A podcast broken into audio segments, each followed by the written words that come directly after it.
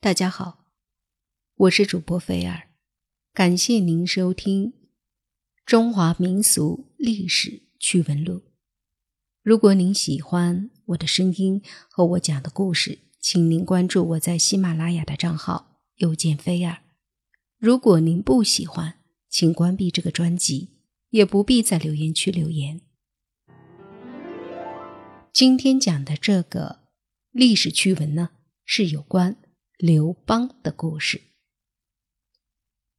秦朝灭亡之后，中原发生了刘邦与项羽的楚汉之争，这我们大家都知道。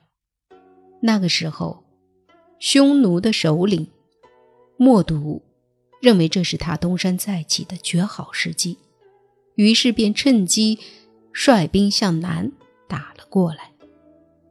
刘邦亲自率兵与匈奴作战。当时正值冬季，气候特别的寒冷。在这种极其恶劣的环境下，汉朝的军队和匈奴兵几次交战，每次都是匈奴兵连连败退。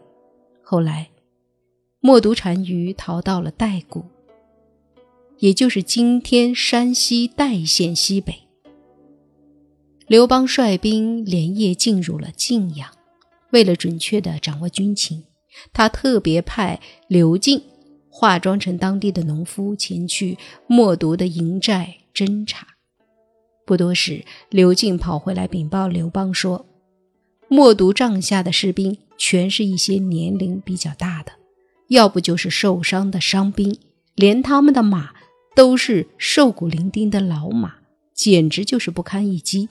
但是我感觉默读一定有诈。”他是在用这些老弱残兵当诱饵，把精兵埋伏起来，引诱我们上钩。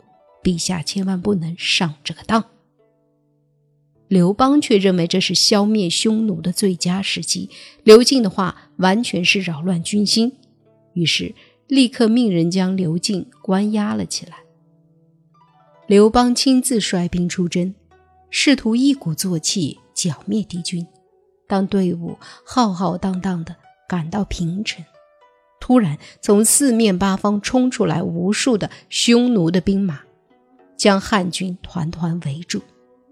这些士兵个个人高马大，威猛无比。这时刘邦才意识到自己中了圈套，他忙率领众部将拼命厮杀，冲出了重围，节节败退，来到了平城东面的白登山。冒毒继续穷追不舍，他派出四十万精兵，把白登山围困得水泄不通。匈奴骑兵断了汉军的粮草，切断了汉军与外界的联系，导致汉军无法增援。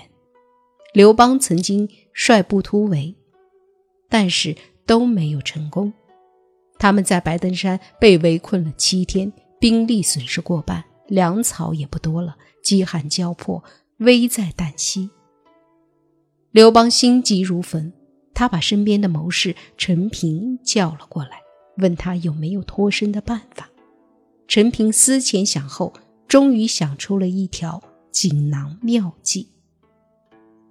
陈平看到冒毒单于对辛德的妻子胭脂十分宠爱，言听计从，于是向刘邦献计，想从胭脂身上打主意。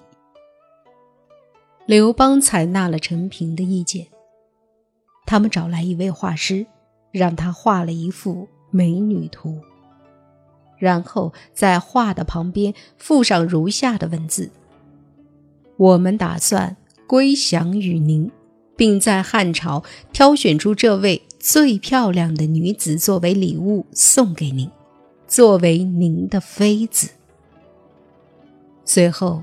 刘邦派一名使者带上黄金珠宝，还有这幅画，去见冒毒的夫人胭脂。冒毒的夫人胭脂接过画，展开一看，顿时大惊失色。为什么？他知道，如果冒毒迎娶了这名妃子，自己就会失宠。为了不让默毒单于迎娶妃子，他觉得不能再让默毒打下去了。于是胭脂对默毒谎称说：“听人说汉朝已经派来五十万救援大军，日夜兼程向这里赶来，明天就会到这里。我们的兵力不及他们多，等救兵一到，他们里应外合，我们会吃亏的。你万一有个三长两短的，叫臣妾怎么活啊？默读单于急忙问：“那怎么办呢？”胭脂说：“不如放他们一条生路，以免以后有什么灾难降临到咱们头上。”默读单于本来与韩信约定了会师的日期，但韩信的军队迟迟没有前来。默读单于本就担心他们会同刘邦有所勾结，这么一来，立刻就听取了胭脂的建议。第二天便偃旗息鼓，打道回府了。刘邦略施小计，仅靠一位爱吃醋的女子。就让匈奴几十万大军撤退，保住了江山和自己的命。